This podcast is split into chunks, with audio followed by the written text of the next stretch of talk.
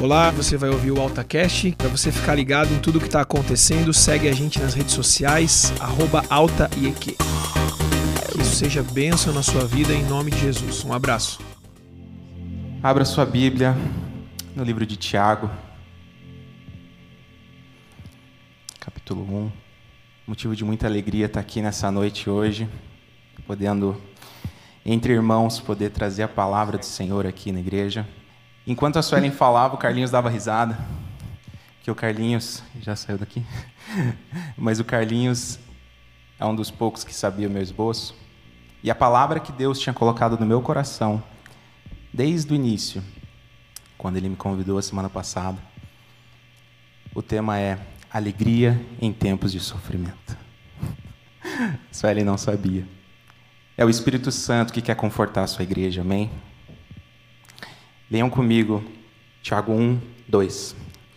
Meus irmãos, considerem motivo de grande alegria o fato de passarem por diversas provações, pois vocês sabem que a prova da sua fé produz perseverança, e a perseverança deve ter ação completa, a fim de que vocês sejam maduros e íntegros, sem lhes faltar coisa alguma.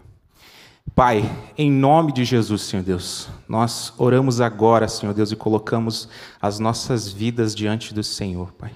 Colocamos aqui agora todo o sofrimento, toda a angústia em tempos de sofrimento, para que o Senhor venha trazer cura aos nossos corações.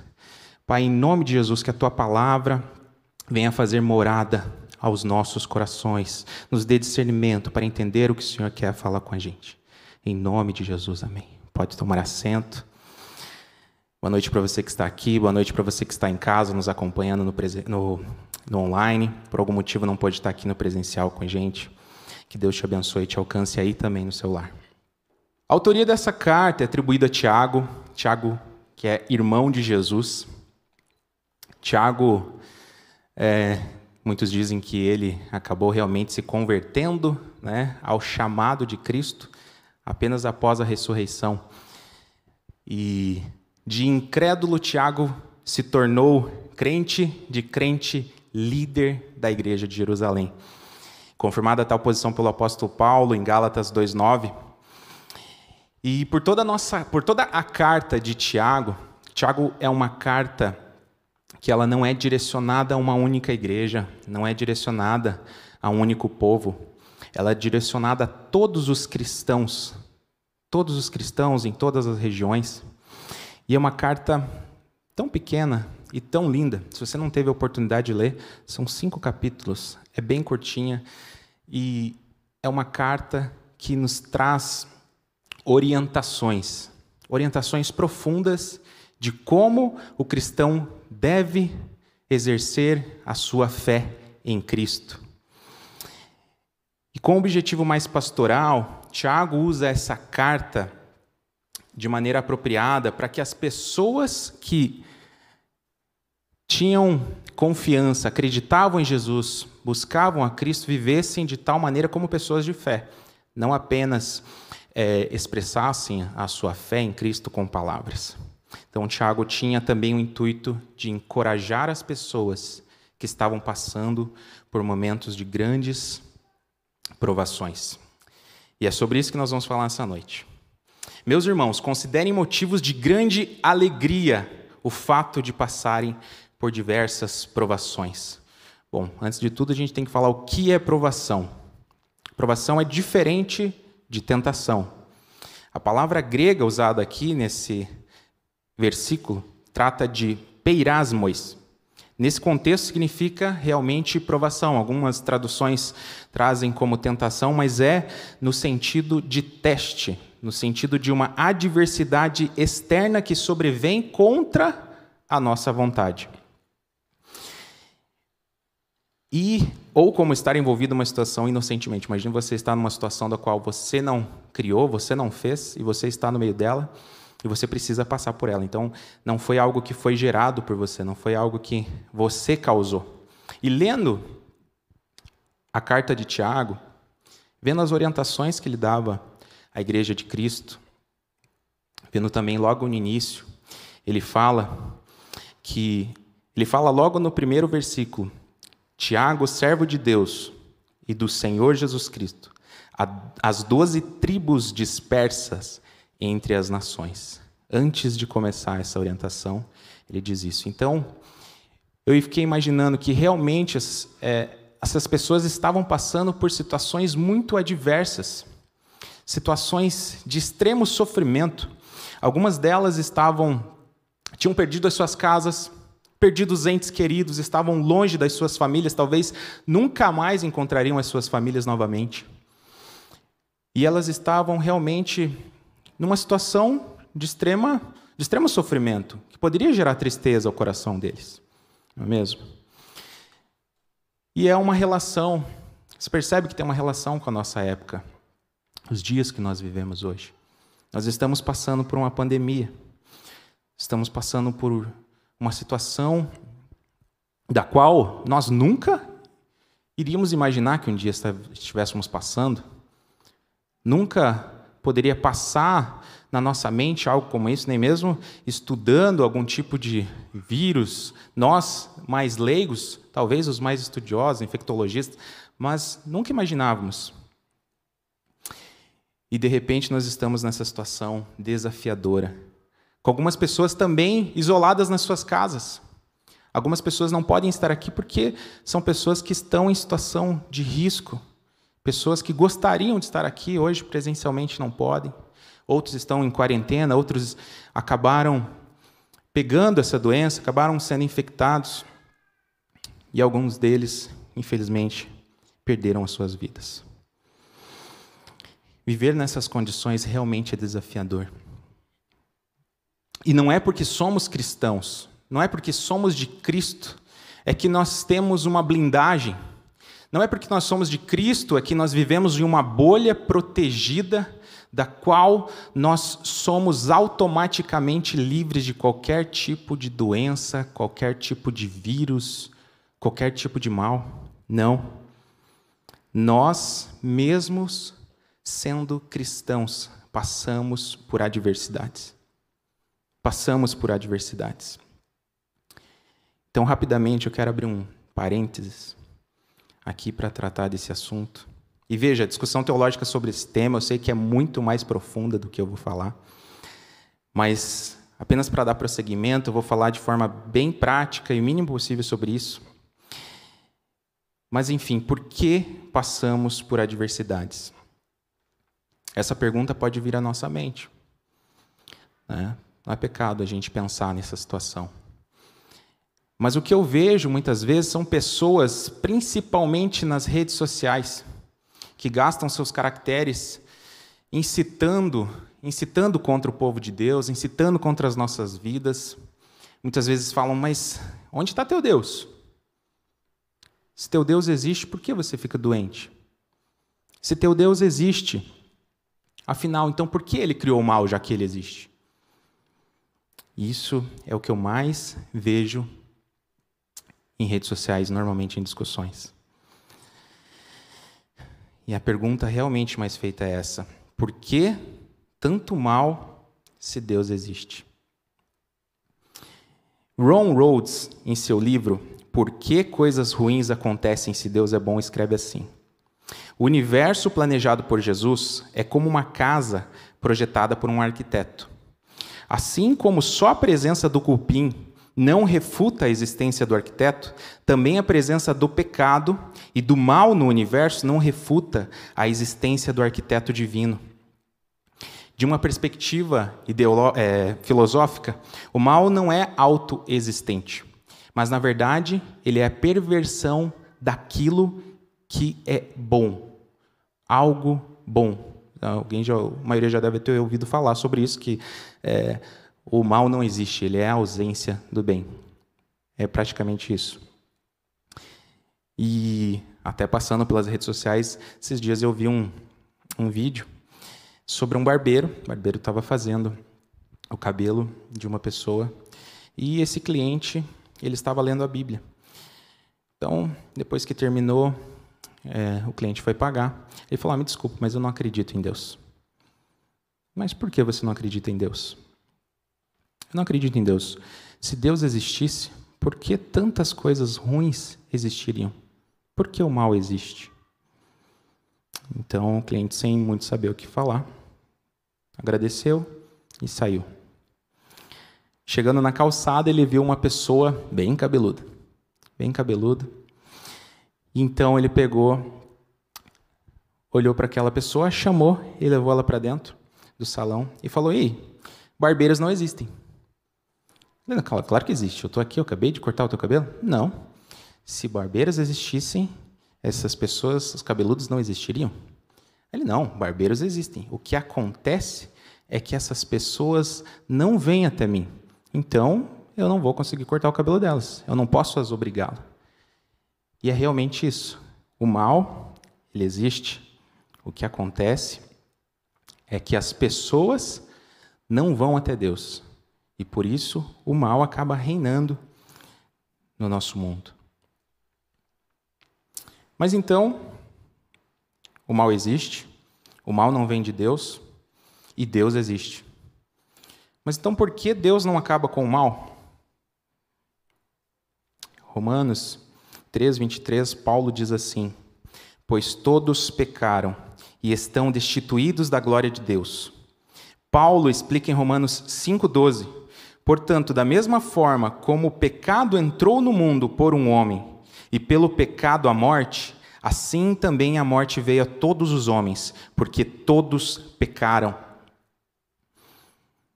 Fechando parênteses com essa história.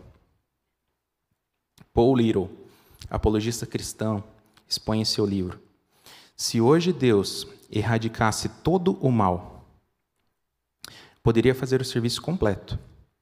Sua ação poderia incluir nossas mentiras e impurezas pessoais, nossa deficiência de amar e nosso malogro em fazer o bem. Então, suponha que Deus decrete hoje, à meia-noite, que todo o mal será removido do universo. Quem de nós ainda restaria aqui depois da meia-noite? Com certeza eu não estaria. Então nós já, já entendemos que as provações são as situações das quais nós vivemos mesmo contra a nossa vontade. Mas, mesmo sem ser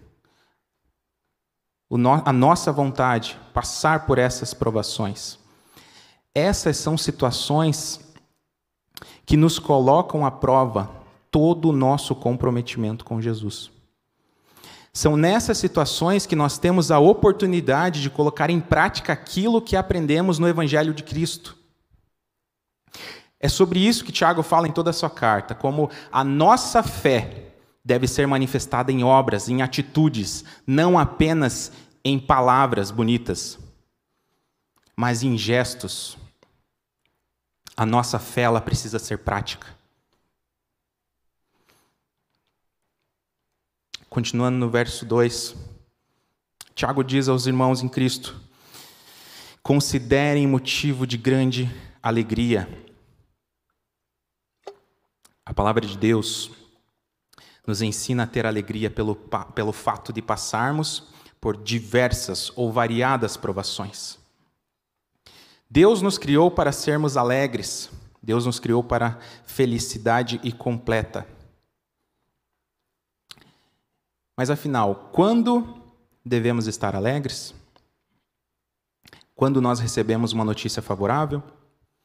Talvez quando a conta bancária está bem gordinha, está bem cheia? Ou quando a nossa saúde está 100%, quando a gente vai no médico, todos os exames dão tudo ok, a gente não passa por nenhum problema de saúde. Quando os nossos amigos recebem uma boa notícia, não é mesmo? Afinal, em, afinal, em Romanos 12, 15, a palavra de Deus diz que nós devemos nos alegrar com aqueles que se alegram. E é muito mais fácil, às vezes, ficar feliz né, numa situação é, favorável, com certeza. Né? Para nós é muito mais fácil. Mas não, a palavra de Deus ela nos diz que precisamos sempre estar alegres no Senhor. Alegrem-se sempre no Senhor. Novamente direi: alegrem-se, diz Paulo em carta aos Filipenses 4:4. E Paulo, quando escreve isso, ele não está no fast food passando o cartão dele, com a conta bancária cheia, ele não está em casa sendo servido pelos seus empregados. Paulo estava preso em Roma, passando talvez por uma das maiores provações da sua vida, uma situação de imensa dificuldade, mas ele não permitiu que a sua alegria fosse abalada pela circunstância.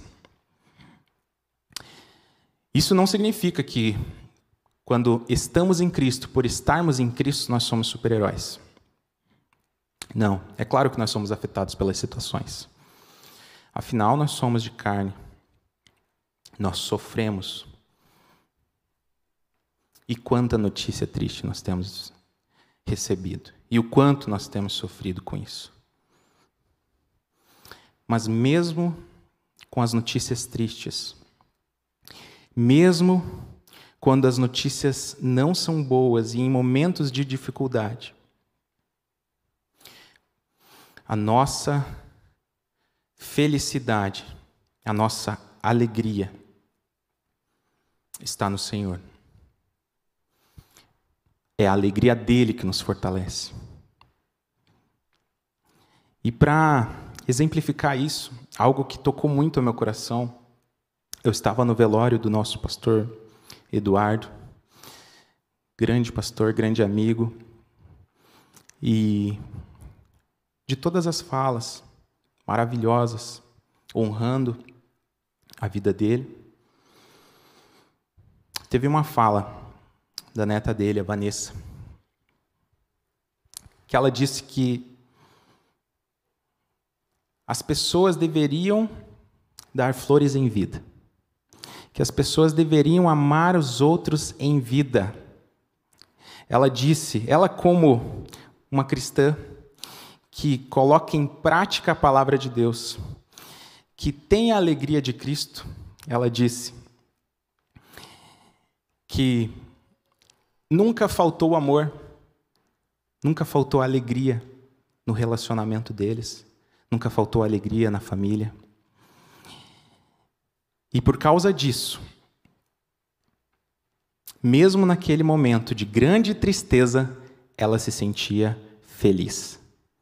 Foram essas palavras que ela falou. Parece um paradoxo, não é mesmo? Como estar feliz em meio à tristeza? É apenas a verdadeira alegria. Apenas a verdadeira alegria pode explicar isso. A verdadeira alegria, como a gente falou, ela não é circunstancial. A nossa alegria, ela não pode estar baseada em nossa saúde, na saúde dos nossos familiares, nos nossos bens materiais. Existem pessoas que têm tudo, não é mesmo? Mas não têm nada. E cresce a cada dia o, o, o número de suicídios de pessoas que têm grande fama, grande dinheiro, muita grana, e mesmo assim estão tristes, porque falta a verdadeira alegria. O exemplo, o rei Davi. Imagina um rei que tem tudo, tudo: exército, vários servos, joias, pedras preciosas, tinha tudo. Um palácio, roupas finas, muitos bens. Mas quando Davi se afastou do Senhor, ele perdeu a alegria. E ele clamou ao Senhor, dizendo: Devolva-me a alegria da tua salvação. Em Salmo 51, 12: Sustenta-me como um espírito pronto a obedecer. Afinal, essa alegria não pode ser produzida. Davi, por mais que tinha muito bem, muitos bens, tivesse muitas condições, ele não poderia comprar essa alegria. Ele não conseguia comprar essa alegria. Ele não conseguia comprar nada que fosse envolvendo felicidade. Ele poderia ter tudo de bem material. É a maior prova que os prazeres terrenos, que as alegrias passageiras, terrenas, não são nada, elas permanecem deixando um vazio dentro de nós. Ok. E como ter essa alegria? Como ter essa alegria? Como e onde podemos encontrar essa alegria?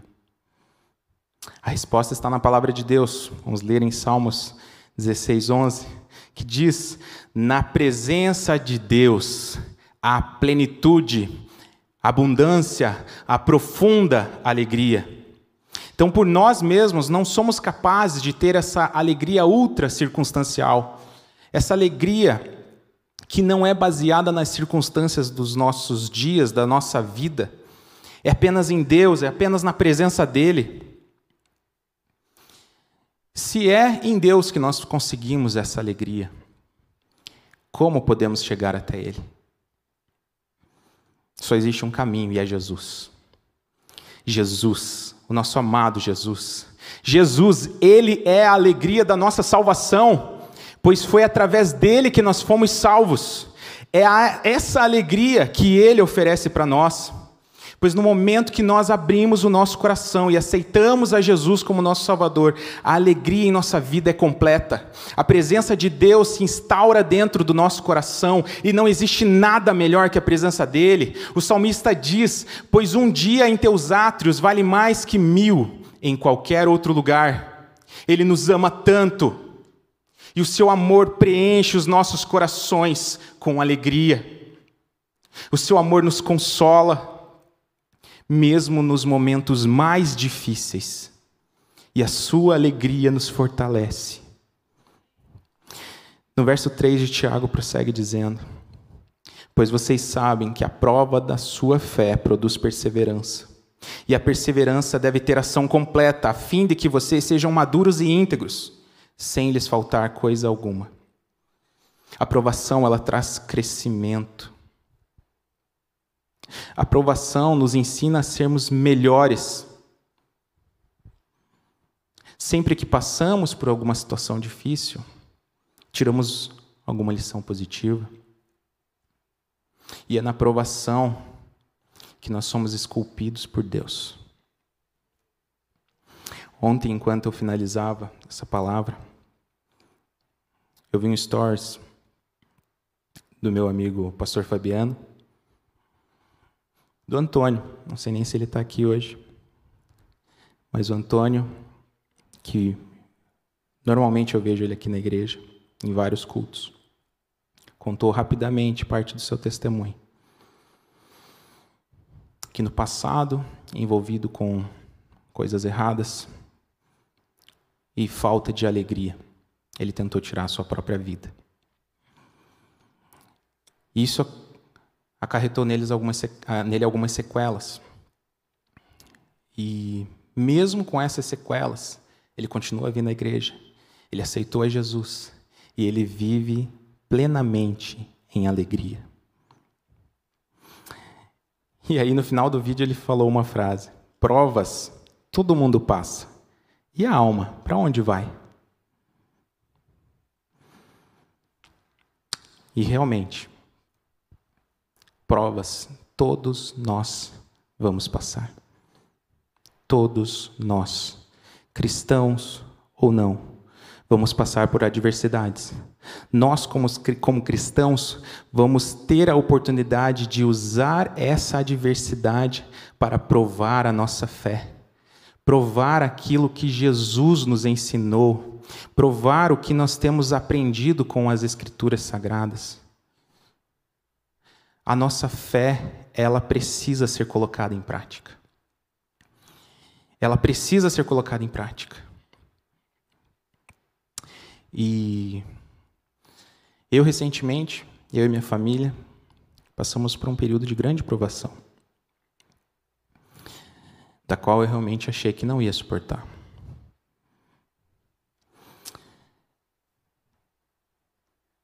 Eu acabei Bom, foram, foram várias situações. Eu tive uma crise renal um dia, dia seguinte também, com dor, fui ao hospital, crise renal resolvida, dois dias depois, diagnóstico de Covid. E confesso para vocês, quando veio o diagnóstico, você já fica um pouco, não sei quem aqui já teve diagnóstico positivo, mas sabe que o coração fica apertado. E nessa situação, eu acabei evoluindo para formas mais graves da doença. Algumas pessoas aqui acompanharam. E fui hospitalizado. Precisei receber auxílio de oxigênio. Passei por uns problemas cada vez mais graves. Cada dia era uma notícia ruim. Cada dia vinha uma notícia pior. E se não bastasse tudo isso, após receber o diagnóstico e ter passado muitos dias lutando contra a doença, eu recebi a alta, a alta do Covid. E aí, após a alta, se não bastasse todo o sofrimento que ocasionou, dois dias depois, em casa, eu tive uma embolia pulmonar. E eu confesso que foi uma das situações mais terríveis que eu tive na minha vida e que eu já passei. Realmente não foi nada fácil. Fui para o hospital, correndo. Minha irmã me levou no hospital. E os médicos fazendo exames, não descobria. Outro exame, não descobria, vinha alterado. Marcelo, vamos fazer de novo. Teu exame veio alterado, vamos ter que fazer de novo. Alguns marcadores aqui estão mostrando falência de órgão. Vamos ter que refazer. Refizeram os exames e continuava dando os mesmos resultados. Até que um médico mandou para casa, disse que era muscular, pulmão. Dois dias depois, a igreja orando. Voltei ao hospital com muita dor. O médico, outro médico, acabou descobrindo que realmente o que eu estava passando era uma embolia. E por três dias eu fiquei sofrendo com aquela embolia. E o diagnóstico não era nada bom. Humanamente falando, depois conversando com algumas pessoas que perderam até familiares por conta desse mal, falaram, Marcelo, às vezes não dá tempo de chegar ao hospital.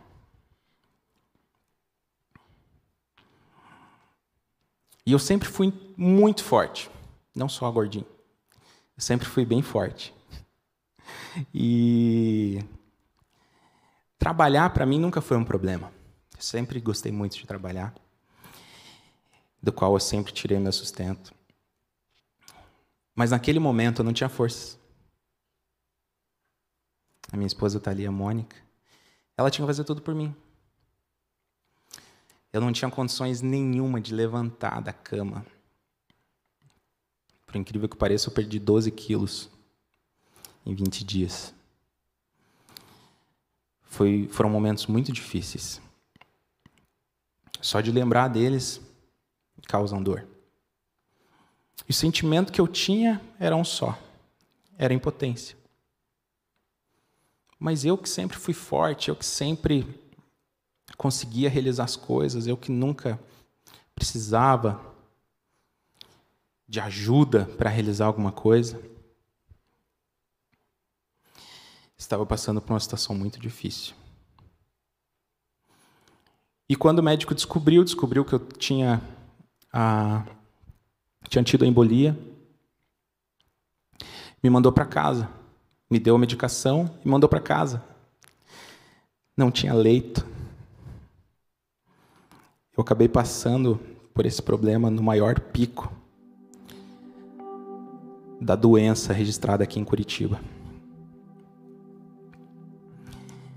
Me mandou para casa. Algumas pessoas estavam imaginando mandar o Marcelo para casa para ele morrer em casa. Porque realmente era o que parecia. Então eu em casa, dependendo de oxigênio, receber a notícia do médico, o médico dizer para você, você tem um risco de vida. Tá, doutor, mas me dá uma porcentagem. 60 40, tá bom para você?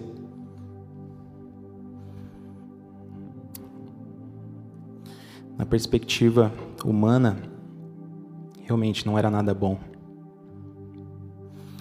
Então eu em casa, no oxigênio, com dificuldade de respirar, com muita dor, fiz uma oração. Dentre, tu, dentre tantas que eu fiz nesses períodos que eu passei, eu fiz uma oração. Falei, Deus, se eu já cumpri todos os propósitos que o Senhor tem para mim aqui, não tem problema. Pode me levar. Eu sei para onde eu vou. Mas, Senhor, então cuida da minha família. Cuida das minhas meninas. Mas, Deus, se eu ainda tenho algum propósito para cumprir nessa terra, me dê forças para suportar. E pela misericórdia dele, eu estou aqui hoje, 44 dias depois dessa oração. Para a glória do nome de Jesus, eu sou um milagre que ele quis.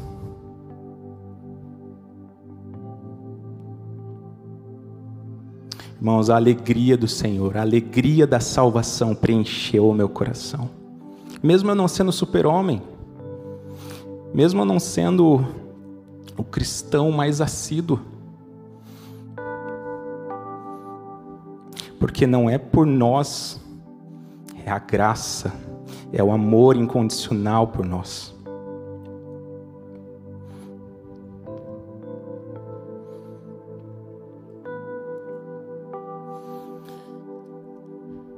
Ainda tenho vivido algumas, algumas sequelas, tomo alguma medicação para isso. Mas essas provações são a oportunidade que eu tenho de honrar Ele.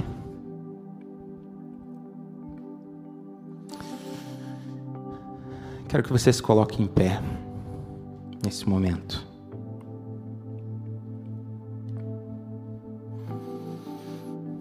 O que eu quero dizer para você é que se você estiver passando por algum momento difícil, momento de dor, não tem outra saída. É na presença de Deus que há plenitude e abundância de alegria. E Ele quer te alegrar, Ele quer te dar a paz, Ele quer te abraçar, Ele quer curar o teu coração. A palavra de Deus diz que o choro pode durar uma noite, mas a alegria vem pela manhã.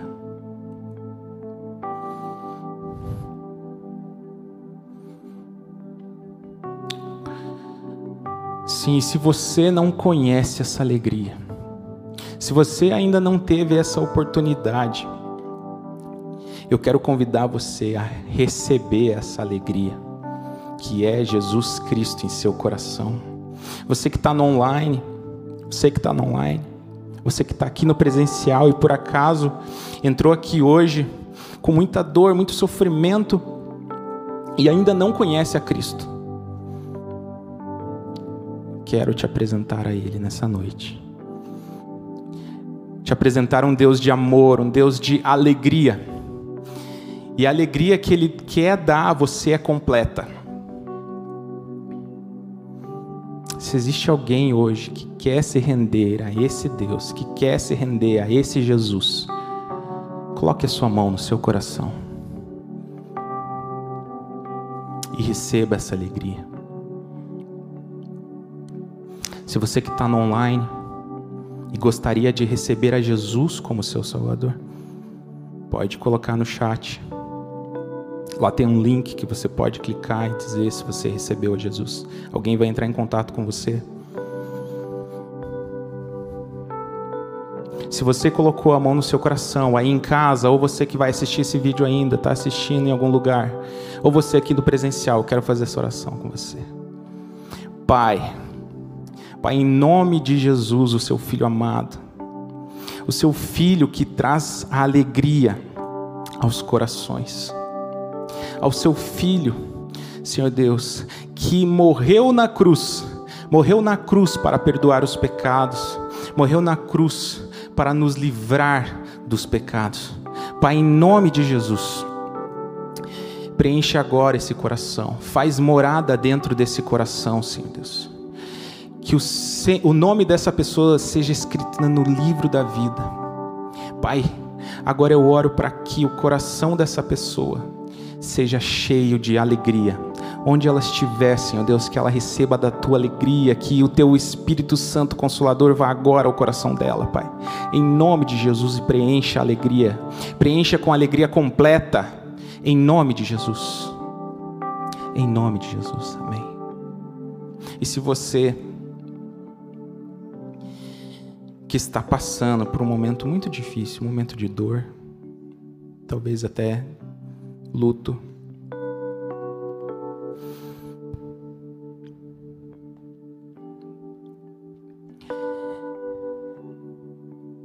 E se você conhece alguma pessoa que está passando por uma situação difícil, o que você pode fazer como cristão? O que você pode fazer como irmão? Ore, ajude, pergunte o que você pode fazer. Coloque-se à disposição, não apenas com mensagenzinha em rede social, não apenas com textão, sabe? Faça algo, coloque a sua fé em ação. Coloca sua fé em prática. Hoje. O Senhor quer usar você. Ele quer usar você para trazer alento. E a oração também é uma das maiores armas.